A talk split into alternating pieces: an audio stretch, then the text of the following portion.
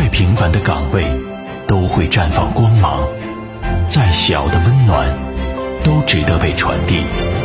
你未必光芒万丈，但始终温暖有光。公益体彩，乐善人生。六月十八号，由中建八局承建的第十一届全国少数民族传统体育运动会主场馆——郑州奥林匹克体育中心全面完工。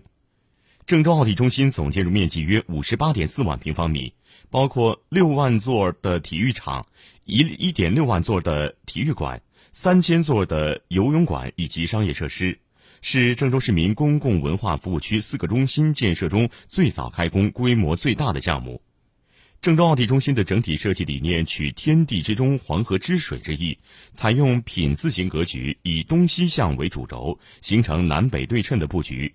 体育场、体育馆、游泳馆像黄河中的三座石岛，而周围的环境就像黄河水一般盘旋。天地之中及体育场、体育馆与游泳馆造型方圆中正，暗喻天圆地方之意，同时与商都古城外圆内方的格局相呼应，体现郑州深厚的历史文化底蕴。